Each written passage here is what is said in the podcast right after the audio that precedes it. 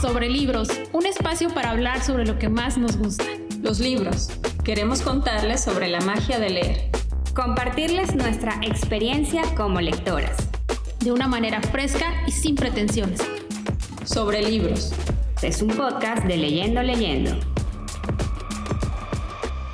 Hola, bienvenidos al último episodio de la temporada 12 sobre libros. Estamos muy contentas. Y hoy vamos a hablarles de Patrick Rothfuss, un escritor de fantasía estadounidense. Bienvenidos.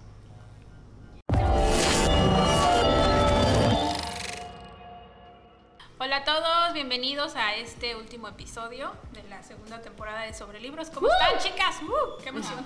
Muy contenta de ya concluir esta segunda temporada, no de concluirla, de haber llegado a esta segunda temporada. Sí, la verdad es que sí. Ya vienen, perdón, estoy comiendo. Ya viene el cierre de año.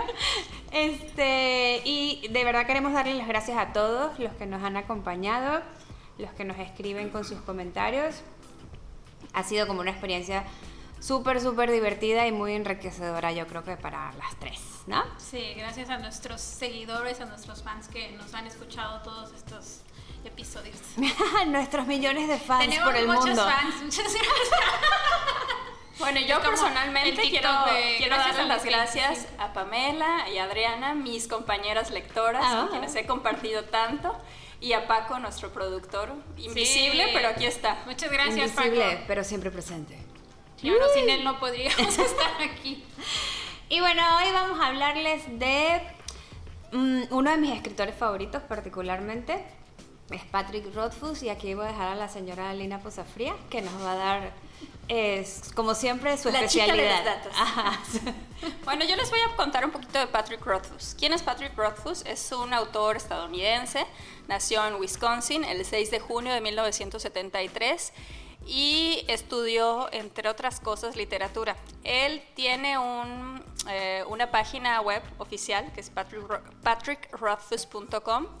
Y en su biografía, eh, creo que la cuenta él de una manera muy fresca y desenfadada, porque habla que empezó a estudiar química y luego se fue cambiando de carrera y se fue cambiando y se fue cambiando hasta que lo invitaron amablemente a graduarse. No sé si fueron sus papás o la institución, pero él iba así como dando tumbo- tumbos por el mundo y disfrutando de la vida universitaria hasta que le dijeron, pues ya es hora, ¿no? Ya te estás convirtiendo en un Tienes- porro. Ya tienes 35, 40 años. Y se ya. dio cuenta, yo no sé cómo funciona el sistema educativo allá, pero se dio cuenta de que ya tenía suficientes créditos para graduarse.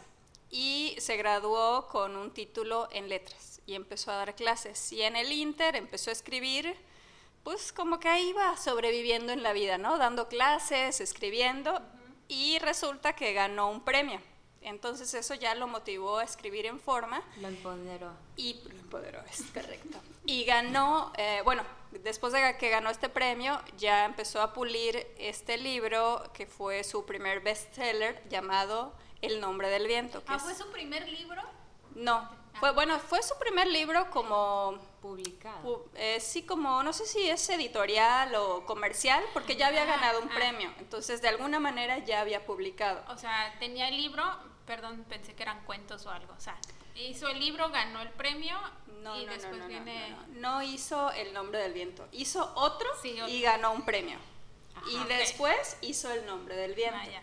Pero este fue como formal, oficial, con un editorial y todo. Sí, pues, ay, sí, no No tenemos les, les datos. decepciono, pero prometo esmerarme en la investigación y mandártelo por una vía oficial. Bueno, fue su segundo libro, El hombre del viento. Sigamos. Es correcto. Bueno, El nombre del viento fue publicado en el 2007 y el libro que le siguió fue El temor de un hombre sabio, publicado en el 2011. Estos libros forman parte de una saga llamada Crónicas de un asesino de reyes. Estamos esperando todavía hoy la tercera parte y como que no hay para cuándo. En el Inter, él publicó algo así como lo que sería el 2.5, como todos esos Inter o spin-off que ponen tipo de Star Wars. Pues aquí en el Inter, eh, esperando el libro 3, él publicó algo que sería como un spin-off de un personaje muy especial de la saga llamado Auri. Y ese libro en español se llama La música del silencio.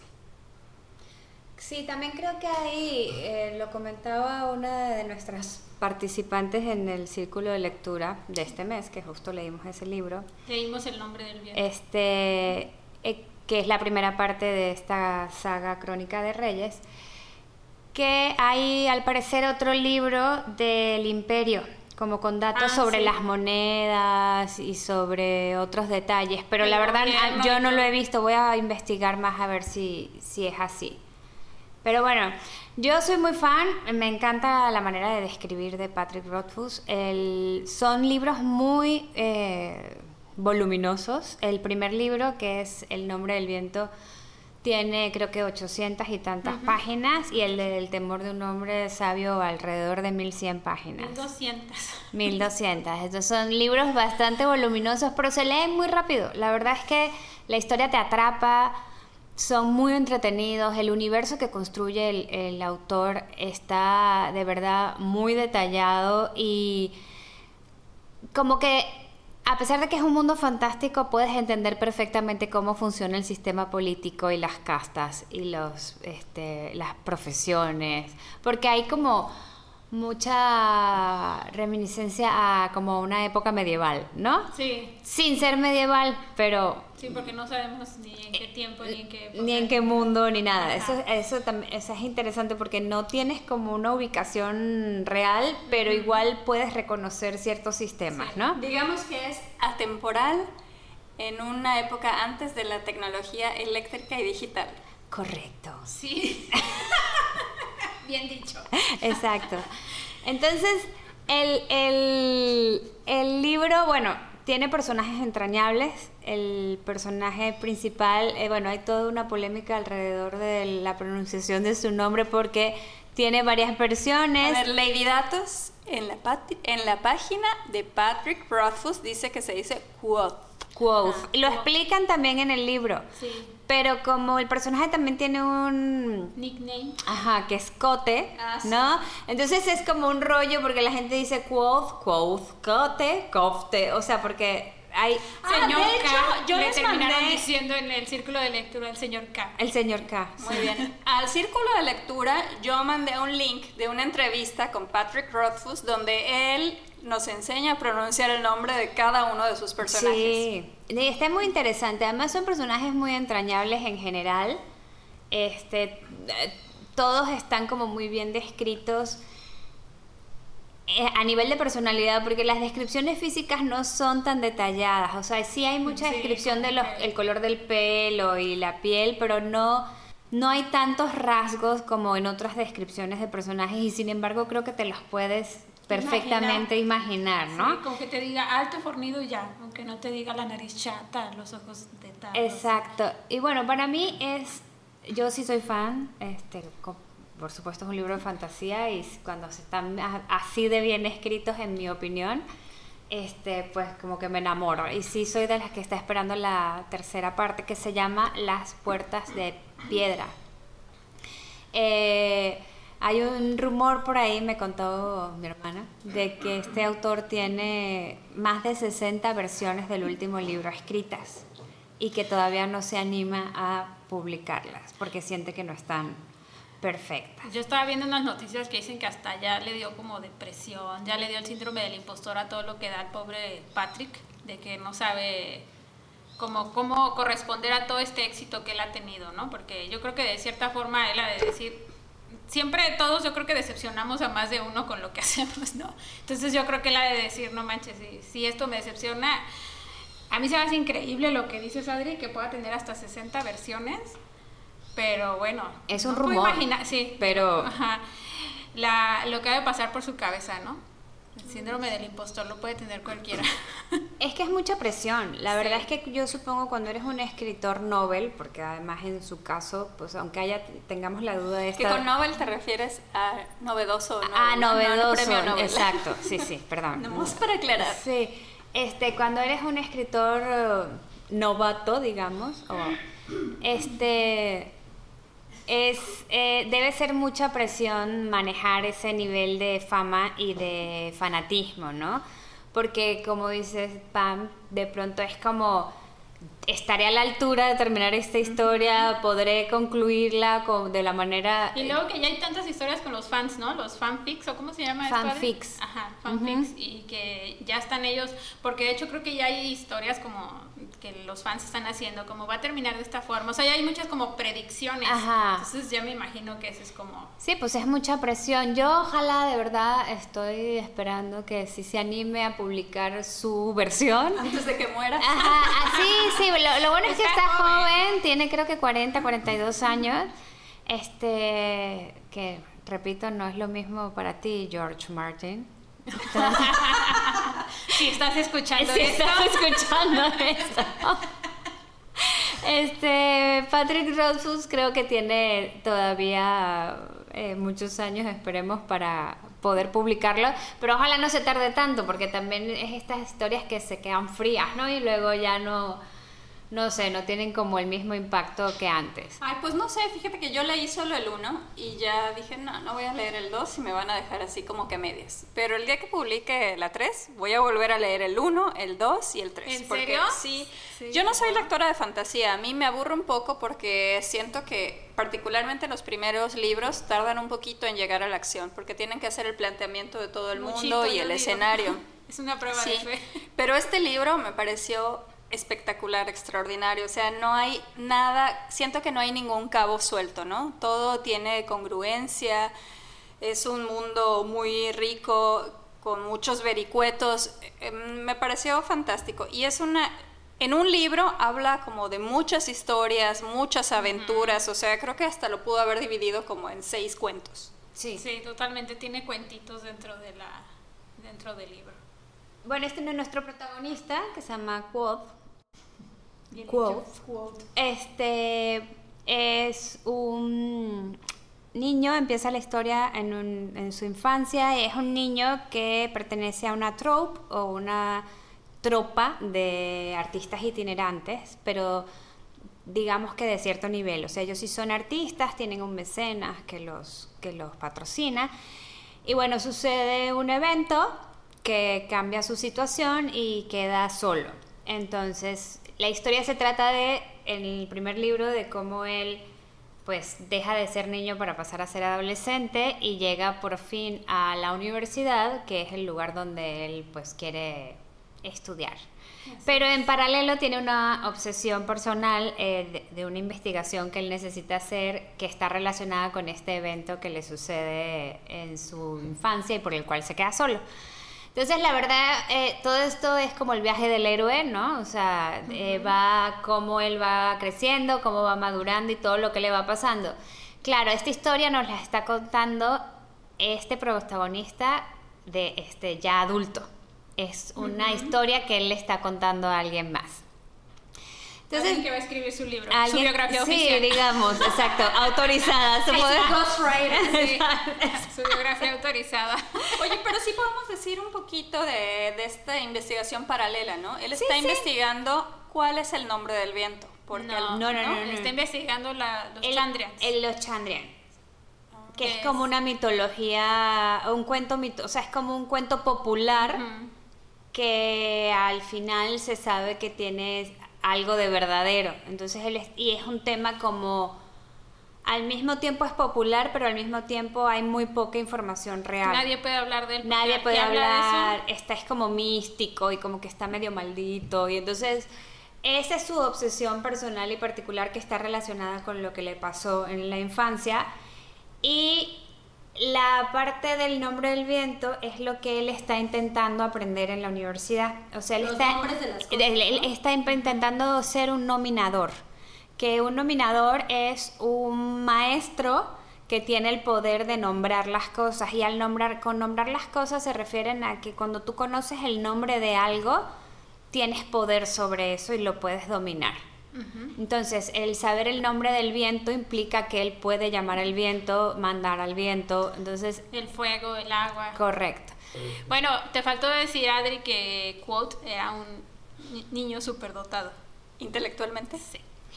Sí, intelectualmente, Doris. Este, sí, es verdad, era un, un- una vez, una, bueno, es un personaje muy inteligente, Además muy talentoso porque, ah, eso es una cosa súper importante en el libro, la música. Él además es músico, toca el laúd.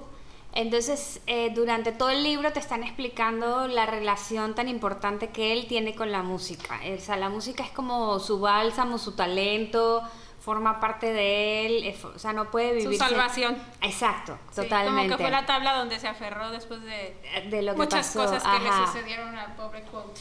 Entonces, la verdad es que, bueno, y el segundo libro... A mí se eh, me hizo, permíteme, Adri, sorry, este, a mí se me hizo un libro como muy romántico. Yo les decía que me sorprendió mucho que en, la fantasía se encontrara algo así, porque es tan romántico en la música, de cómo se expresa de la música, cómo se expresa de sus padres, cómo se expresa de tantas cosas. Siento que él es como un personaje muy sensible, o sea, se enfoca demasiado en cosas así y eso me, me gustó mucho. De, libro. Siento que lo haces como humano, ¿no? es muy humano, más que sensible, porque eh, o sea, es también sensible, pero real, realmente lo, lo, que es es como muy real en sus sentimientos, ¿no? O sea, como muy... Porque es, no es sensible de empalagoso ajá, sino es como así sí como que tiene sensibilidad a su a su alrededor a eso me refería con que el libro no tiene cabos sueltos o sea todo tiene como mucha congruencia. Puedes estar en la piel del personaje y no porque sea un mundo fantástico los eventos se sienten extraños no se sienten muy humanos y muy cercanos. Y les quiero leer una frase del primer libro nada más como para sobre esto del romanticismo. Dice, si encuentras a una persona así, alguien a quien puedas abrazar y con la que puedas cerrar los ojos a todo lo demás, puedes considerarte muy afortunado, aunque solo dure un minuto o un día. Ay, sí, eso es de lo de los papás. Sí, cuando los papás están ah, bailando. Ajá. Eso es así como de... Oh". Sí, es súper, súper entrañable. Sí le suceden como muchas cosas en el libro, como desgracias y eso, que sí, sí sufrí. Eh, pero bueno, yo no lo sentí ¿cómo decirlo? Es raro, no lo sentí tan de fantasía el libro porque lo sentí, o sea, como estamos diciendo, como cosas muy humanas, estos sentimientos, porque estoy leyendo el segundo y, ay Dios, ahí sí ya entra la fantasía, fantasía. Ajá. Y ahí ya... Te costó más. Sí, sí, sí, claro. sí, sí. Ahí ya entra otros mundos con otros personajes que no son humanos y ya es como que, ok pero bueno, todavía no lo termino. Ahí, este, a ver, Adri, que nos platique de eso. Es cierto, la mayoría de estos personajes son como humanos, ¿no? Sí. Hay una parte, yo no sé, creo que dividiría el libro como en tres. En la parte donde nos lo presentan a él y su familia, luego tiene este evento traumático y luego una parte donde él está como perdido en un pueblo esa parte, bueno, perdido me refiero a sin familia, solo, y buscando cómo hacer su vida. Y esa parte se me hizo súper ruda porque él prácticamente se convierte en un niño de la calle y sobrevive en la calle. Y esas escenas, yo no he leído a Charles Dickens, pero me cuentan que es así, que él habla mucho de los niños explotados en la época de la Revolución Industrial, Charles Dickens.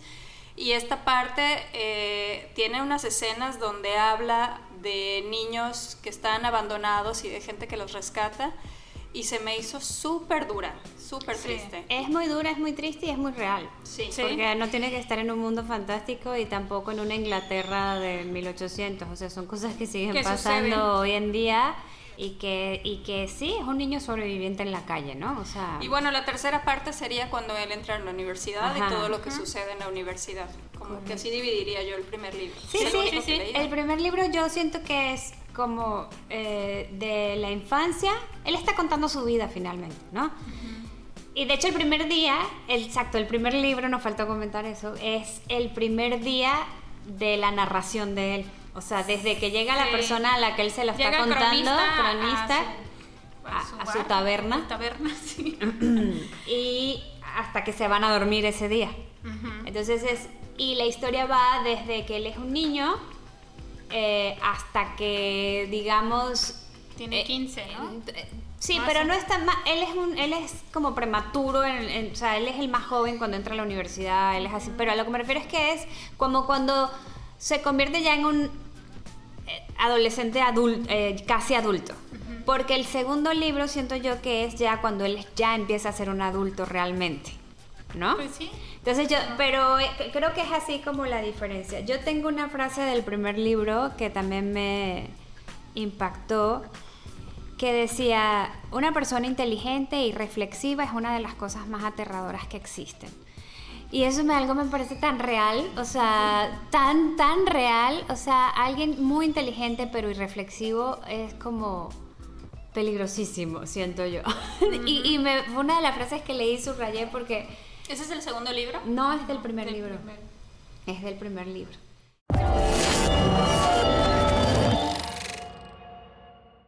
Y bueno, no sé, el bueno, si quieren pasamos rapidito a hablar del... del ¿Quieres el mío? El mío es el del 2.5. ah, no, entonces vamos a hablar del temor del hombre sabio, que es el que sigue, que bueno, Pam no se lo ha terminado de leer, entonces... Ya casi termino. Ajá, este le está costando no. un poco más porque sí, entramos ahora Se- sí... se atoró en la fantasía.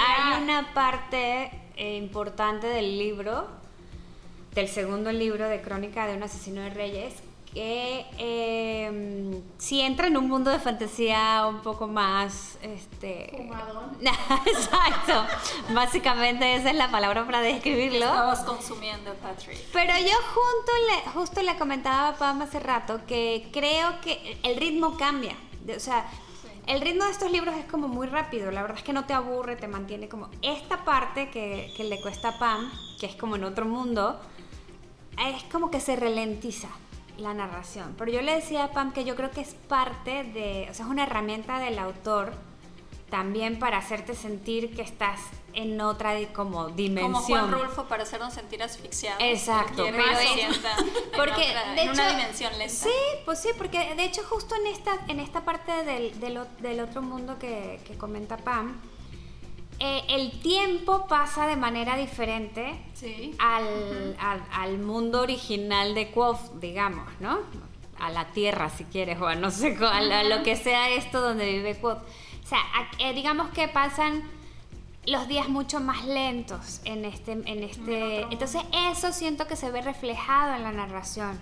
La narración también es mucho más lenta, pasan menos cosas y yo creo que es una herramienta del autor precisamente para que tú sientas lo que está sintiendo el personaje, porque él se da cuenta de esto también, ¿no? O sea, en algún punto él dice, o sea, ya estuvo, ¿no? O sea, entonces yo, a mí que sí me gusta la fantasía, no tengo como problema con esa parte, pero sí yo también sentí que bajó el Sí, porque ritmo. Yo sentí el, el nombre del viento, no, o sea, ahora que ya leí el temor de un hombre sabio que ya casi terminó, pues me doy cuenta que el nombre del viento la verdad es que no es tan fantástico. O sea, no, o no, sea, no ¿cómo tiene decirlo? elementos tan Ah, fantásticos. exacto. O sea, se por ahí sí hay uno que otro, porque por ejemplo, el, el- el- hay un dragón en algún punto en el primer libro, ¿no? Entonces, Ándale, lo del dragón, pero es algo así como una Muy puntual, pinceladita ahí nada más. Y pero ya cuando pasó esto dije, ah, caray. sí, no, esto no lo veía venir. Exacto. Bueno, si quieres cuentan, es que pero no quiero decir mucho más del segundo porque Pam no Bueno, se lo yo ha les quiero acabado. contar No, de- sí, di, tú di, ya sabes que no me importa.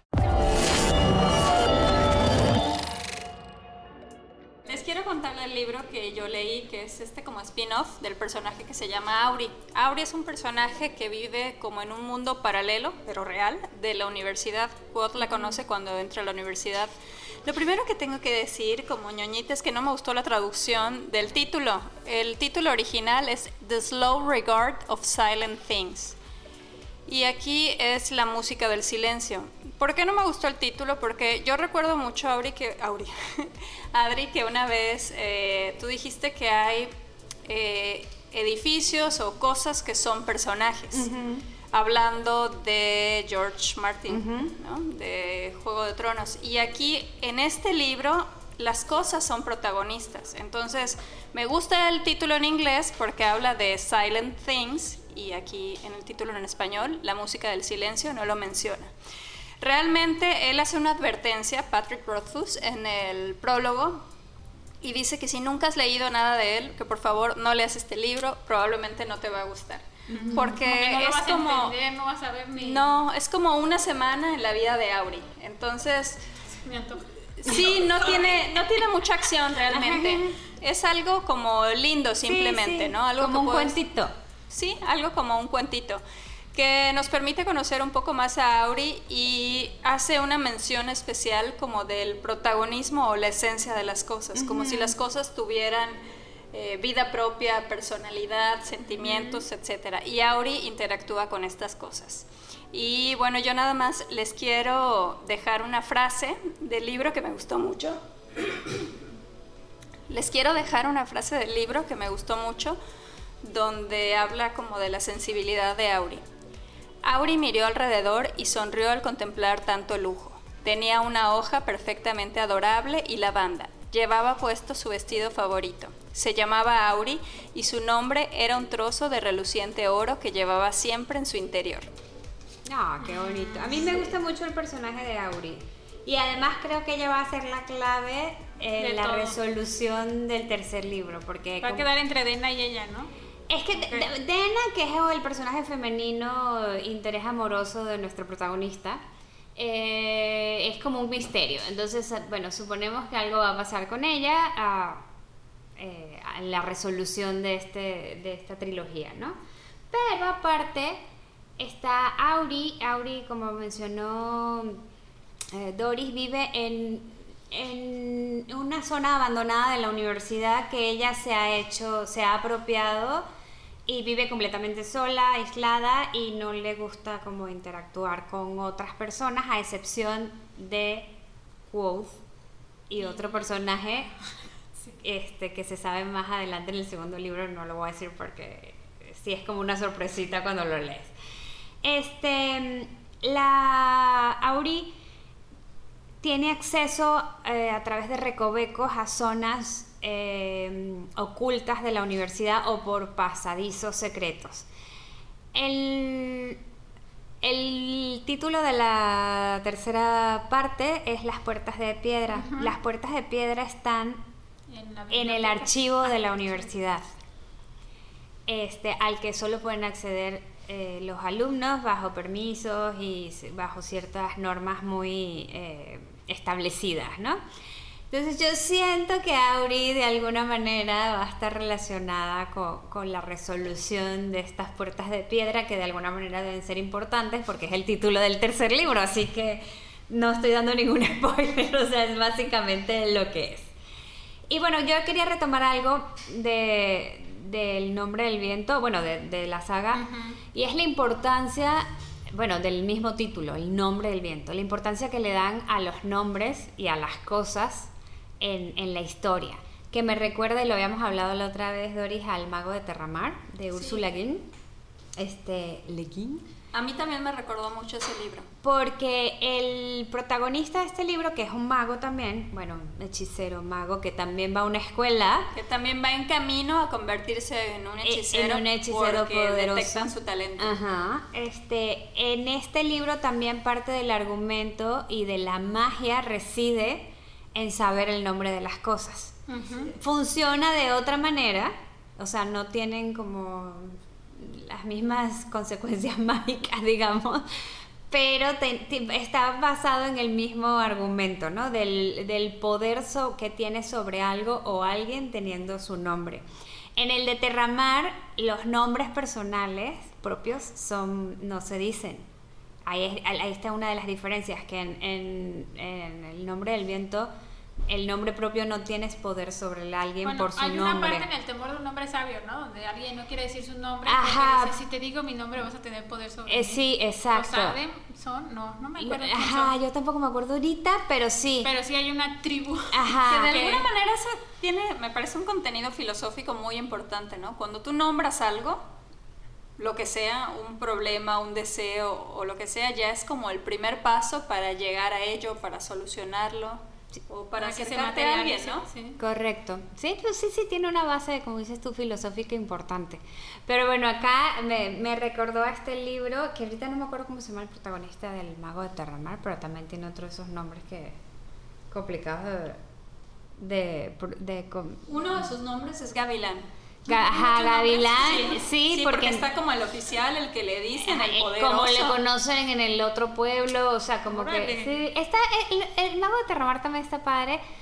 Fue escrito muchos años antes, entonces obviamente tiene un estilo diferente, es un poco más pesado de leer, o sea, sí, como que la narración es más densa, pero es más o menos, o sea, es similar en muchas cosas, ¿no? Sí, creo que tiene un poco menos de acción, tal vez. También. Transcurre un poco más lento. Ujú. Pero bueno, y bueno, pues me encanta cuando hablamos de un solo libro porque como que hay más conversación. Yo tengo una frase del temor de un hombre sabio, la quiero decir. A ver, échatela. Si quieres saber quién eres, camina hasta que no haya nadie que sepa tu nombre. Via- viajar nos pone en nuestro sitio, nos enseña más que ningún maestro. Es amargo como una medicina, cruel como un espejo. Un largo tramo de camino te enseñará más sobre ti, mis- sobre ti mismo que 100 años de silenciosa instros- instro- introspección. Sí, se puede. Yo les tengo una curiosidad de Patrick Rothfuss. Cuando estuve investigando para este capítulo, eh, descubrí que está en Goodreads y es activo en Goodreads. Y tiene calificados muchísimos libros infantiles. Él tiene dos hijos. Sí. Entonces, ah, de hecho hay un libro Ay, lo voy a seguir. como infantil, sí, síguelo. Y hay uno que calificó con una estrella y brutalmente. Uno infantil dice que es de una niña malcriada, que cómo le puedes leer esto, eso a tus hijos, ¿no? comprometido él. mu- sí, tiene muchas calificaciones de literatura infantil. Yo tengo otra frase. Ah, Dale, es que tiene un montón de frases Tengo otra frase, tengo varias frases del segundo también. Dice, cualquiera puede amar a algo por algún motivo. Eso es tan fácil como meterse un penique en el bolsillo. Pero amar algo a pesar de algo es otra cosa. Ay, qué lindo. Sí, es que es muy romántico, es lo que dice Pam. Y no solo romántico a nivel pareja, sino no, en general, romántico ¿no? de la vida, de las cosas, de todo. Del lenguaje, Sí, ¿no? del lenguaje. Otra, yo tengo otra ya. Ah, Échatela, échatela. Cuando alguien te cuenta un trozo de su vida, te está haciendo un regalo y no dándote lo que te debe. Ay, pues es que Cronistra, por ejemplo, Cronistra, Cronista también es un personaje increíble. A mí me encanta. Y mira que realmente Dice bien poquito. Dice de él. bien poco, Bueno, ya o sea, casi no, es termino que yo el no- 2 y todavía no sé tanto de él, pero es como Es que- interesante, ajá. como que digo, mm. aquí pasó algo. Es que, tam- es que todos tienen su rabo de, de- ¿cómo es? De, de paja, su cola de paja. O sea, todos. Porque todos tienen como un secre- secretito ahí que no han contado. O sea, Sí. porque el mismo Bash, Bast. O Bast, Bash. Bueno, Bast, yo Ajá, digo. bueno, Bast Sí. es eh, también tiene ahí como un misterio alrededor, ¿no? Es Yo creo que el tercer libro va a tener mínimo, de verdad, unas 1500 páginas, porque tiene que de, este, acomodar toda la historia de tantos personajes y nos va a tener que platicar mucho. Ya sé, ya sé, Es tiene que- mucho que resolver, pero bueno, que se eche dos mil páginas. Yo me, yo me Bueno, las como echo. están bien filosos con las frases, yo les he hecho otras de la música del silencio, porque me parecen muy significativas en cuanto a la personalidad que a él le da a situaciones o incluso circunstancias inanimadas como un día. Auri no se lo reprochó, lo entendía. Había días que te aplastaban como una losa. Otros eran veleidosos como gatos, se escabullían cuando, necesitabas consuelo y regresaban más tarde cuando tú ya no los querías, incordiándote y reclamando tu atención y otra de días. Había días tan orgullosos como el sonido de una trompeta, como los truenos traían presagios. Otros eran corteses, educados como una tarjeta con un mensaje presentada sobre una bandeja de plata. Es que son maravillosas sus frases, lo Sí, amo. sí. Porque además de verdad, cada amamos. descripción, o sea, puedes entender perfecto de lo que te está hablando. Sí hay días como trompetas y sí hay días como gatos que se escurren. O sea, sí lo entiendes. O sea, sí los has vivido así. Yo tengo otra. Sí. Es que esta me encantó. Había un olor intenso a cuero y polvo, a pergamino viejo y a cola de encuadernar. Olía a secretos. ¡Ay, qué lindo! No está increíble, es impresionante. Me encantan estas frases de él. Bueno, yo ya voy a la última. La última y La, nos la vamos. ultimita ya nos vamos. Existe una conexión fundamental en lo- entre lo que uno parece y lo que uno es. Todos nos contamos una historia sobre nosotros mismos, siempre, continuamente. Esa historia es la que nos convierte en lo que somos. Nos construimos a nosotros mismos a partir de esa historia. Ay, ya sé. Tiene cosas Yo, increíbles. yo sentí como que esa frase resume el nombre del viento del primer libro. Mi Ay, última y nos vamos. Pero- Mi, mi última, mi última, para co- complementar lo que dijo Pam. No es lo mismo la verdad que lo que desearíamos que fuera verdad. Ah, Es verdad. ¡Ay, sí! Esa está buena. Bueno, pues hoy vamos a tener, un- bueno, a primero les voy a recordar nuestras redes para que se despidan de nosotros por este año y nos deseen feliz año. Nos deseen feliz año y nos compartan este, este con sus amigos esta Navidad. ah, y una petición importante. Cuéntanos en nuestras redes sociales de qué les gustaría que habláramos o de qué tema les gustaría que hiciéramos un capítulo en la siguiente temporada de nuestro podcast. Correcto. Y bueno, en Instagram estamos como arroba leyendo guion bajo, leyendo guion bajo y en Facebook eh, como leyendo leyendo MX. Este, ahí los esperamos cualquier cosa. Em, y ahorita vamos a cambiar el final. No vamos a tener la sección de leyendo, leyendo, pero ahorita regresamos para contarles la experiencia de Doris en la FIL 2022. Y también muchas gracias por compartir este podcast. Saludos a todos nuestros fans, fans a nuestros seguidores. Gracias, gracias por esta segunda temporada. Gracias, chicas. Gracias, ya regresamos.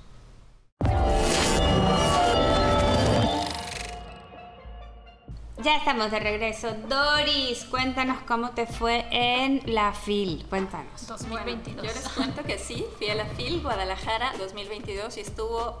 Ay, quisiera buscar una palabra de mi vasto léxico, pero estuvo poca madre. y bueno, quisiera empezar citando a Ray Bradbury. Les voy a leer un párrafo de, de Ray Bradbury de Fahrenheit 451 para explicar por qué estuvo así.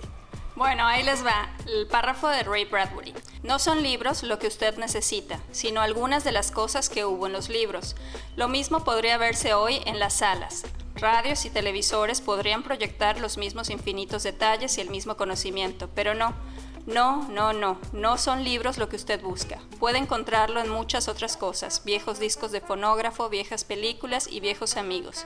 Búscalo en la naturaleza y en su propio interior.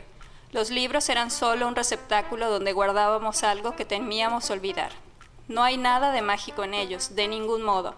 La magia reside solamente en aquello que los libros dicen, en cómo cosen los harapos del universo para darnos una nueva vestidura.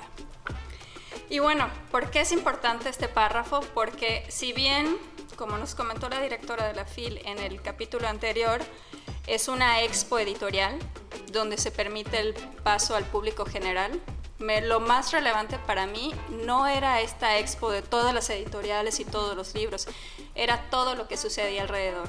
Fue una fiesta cultural, intelectual, de ideas, eh, de arte, como, que tenía como eje central los libros. Yo estuve tres días y el primero sí estuve vagando como alma errante por todos los puestos y viendo todos los libros pero realmente eh, sí hay algunas ediciones o algunos ejemplares que tal vez no encuentres en alguna librería, pero ya con los servicios de mensajería y con las librerías de red como Gandhi tenemos acceso a una gran variedad de libros. Pero los otros dos días entré a muchísimas conferencias y eso para mí fue lo más enriquecedor, porque hay conferencias como en diferentes líneas. Tienen el programa estelar, donde están, pues obvio, eh, la crema innata del mundo de la literatura. Tienen conferencias acerca de ciencia, acerca de vida pública o política y presentaciones de libros. Yo entré primero a la conferencia de una psicóloga, bueno, era la presentación de un libro que escribieron Marian Rojas Estapé y su papá, que se llama Enrique Rojas. Ambos son psiquiatras y son muy famosos en redes. Ella tiene un libro que se llama Encuentra a tu persona vitamina, y hablan mucho de desarrollo personal. Y bueno, la conferencia estuvo increíble, ¿no? Sí, muy en la línea del desarrollo personal, pero me gusta mucho lo que ella propone, como algo como muy centrado y muy basado en la ciencia. Eh, aprendí algo que tenemos algo en nuestro cerebro que es la retícula, que es como el algoritmo de Facebook, que es como cuando tú te quieres embarazar y empiezas a ver carriolas por todas partes, no es que aparezcan, es que ya lo tienes como en primer plano en tu cerebro y tu cerebro empieza a identificar esas cosas que tú quieres ver. Y después me fui corriendo a la inauguración del Salón Literario, que hasta ahora no entendí que era el Salón Literario, pero era una conferencia magna que se transmitió en streaming con Irene Vallejo y Alberto Manguel, que yo no conocía a Alberto Manguel, es un escritor grande, argentino, y a ambos les dieron la medalla Juan Rul no, la medalla Carlos Fuentes. Fue en el Salón Juan Rulfo, les dieron la medalla Carlos Fuentes y se las entregó la viuda de Carlos Fuentes. y me encantó ir a Irene Vallejo, me encanta leerla, pero también me encantó descubrir a Alberto Manguel y dijo algo que es muy significativo para mí que los libros no deben de ser como un objeto de lujo, tienen que ser un objeto de uso cotidiano, tienen que estar en la sala de tu casa, incluso junto al recetario, porque tienen que ser algo vivo. Él decía, ay, sí, es muy bonito venir aquí y aplaudir a Irene Vallejo y decir, ay, qué bonito está tu libro, pero lo que tenemos que hacer es que esas personas que nos leen se acerquen a, a estos elementos como un objeto cotidiano, cotidiano, que no le teman a los libros, que creo que es un poco nuestro propósito, ¿no? Hacer de esto algo como de uso diario y no una actividad eh, de intelectuales y de un nicho cultural. Sí, que sea accesible para todos, o sea, que, que, la gente no le tenga miedo a los libros y que no lo vea como algo exclusivo de gente que puede comprar los libros o de gente que eh, le enseñaron a leer desde chiquito o de gente que estuvo en una educación universitaria, no es así. O sea, no es necesario.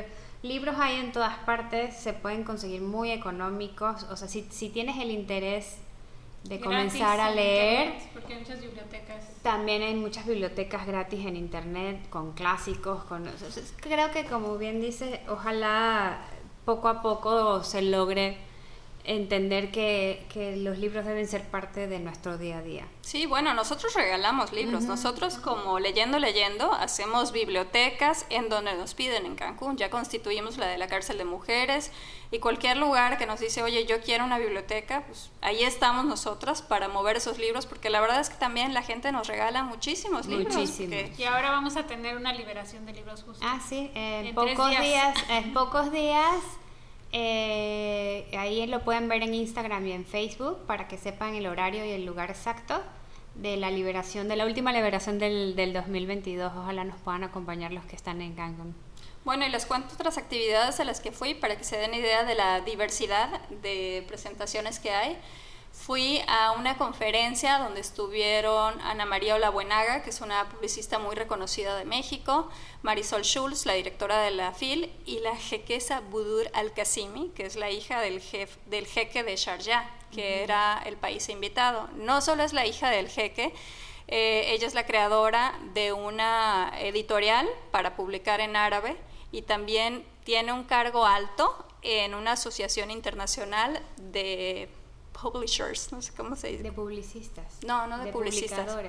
De editoriales. Editoriales, eso. sí, como hablaba en inglés. y hablaron un poquito de sus perspectivas acerca de la mujer desde cada uno de sus ángulos. Y eh, también fui a una gala de ópera donde cantaron una eh, soprano mexicana y una soprano árabe, no recuerdo específicamente de dónde, pero en el marco de la FIL cada noche hay actividades culturales, conciertos.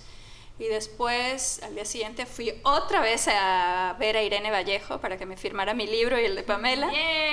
Y Gracias. Habló un poco de sus libros. Tiene uno que se llama El silbido del arquero, que parece que es algo así como un spin-off de la, de la Ilíada o la Odisea. Es un libro previo a este bestseller que ha sido El infinito en un junco. Y um, aquí, ah, y fui a un panel donde estaba Margarita Zavala, Xochil Galvez, eh, Patricia Armendaris y otra legisladora que la verdad no recuerdo su nombre, pero era de Tabasco.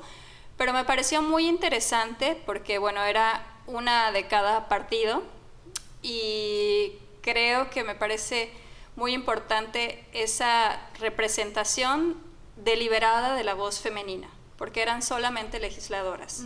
También en ese marco estuvieron Dulce María Sauri, Beatriz Paredes y otras que ya no recuerdo, pero sí creo, interesante, creo que es interesante esa voz única que le quisieron dar desde esa perspectiva de mujer. En el marco de la FIL Niños, les cuento que es, es un área específica, un área física, donde hay algunos expositores, pero no tantos de libros, la mayoría están como en el área general, pero hay talleres para niños desde meses hasta 12 años, creo. Hay muchísimos talleres y toda esta área de FIL Niños estuvo muy enfocada a la educación medioambiental. Ay, qué, padre. Sí. Pues yo creo que como comentaba la directora es un festival cultural más allá de una feria del libro. ¿no? Totalmente. O sea, es un festival que se da en Guadalajara durante nueve días, son nueve Sí, días, nueve ¿no? días. Este, con millones de actividades dentro y fuera del recinto de, de exposición. Y creo que vale muchísimo la pena. Yo espero el año que viene poder ir. Sí. Espero que podamos ir las tres juntas, porque creo que es un, es un- debe ser una super experiencia. Y bueno, muchas gracias por contarnos, Doris. De verdad, y qué bueno que te divertiste y que pudiste oír a todos estos personajes y vivir la experiencia, ¿no? De Sí. estar en la fil, de todo lo que se siente, que yo supongo que además la, la vibra debe ser como, como muy... Pues muy positiva. Muy positiva, exacto. La lectura siempre construye. Correcto. Entonces, toda la gente que está allá de alguna manera busca crecer en algún ámbito Ajá. personal, ¿no? Aunque sea el cultural. Sí, sí. Entonces, eso Aunque siempre sea es el muy- económico. Aunque sea. En general, ¿no? Cuando vas a una expo y estás en un lugar donde confluyen intereses, pues el ambiente es agradable. Sí, pero cuando es de alguna manera cultural, o sea, cuando hay un, un interés eh, intelectual más allá de objetivo económico, creo que hay una vibra particular muy bonita, ¿no? Pero bueno, muchas gracias. Muchas gracias a todos. Gracias, Doris, por platicarnos tu experiencia y pues que tengan felices fiestas. Que tengan felices fiestas y recuerden, en enero continuamos con la siguiente temporada. También iniciamos nuestros ciclos del círculo de lectura de Leyendo Leyendo. Inician en enero también, a finales de enero. Ahí pueden tener, van a ir viendo la información en eh, las redes sociales. Y bueno, pues muchas gracias por acompañarnos todo este 2022. Para nosotros ha sido una súper experiencia. Sí. Muchas gracias. Nos Gracias. vemos en el 2023. Bye. Sobre libros es un podcast de Leyendo Leyendo Conducido por Doris Mendicuti, Pamela Pérez y Adriana Quijada. Investigación y guion, Leyendo Leyendo. Producción, Rampa Media. Productor, Paco Jiménez.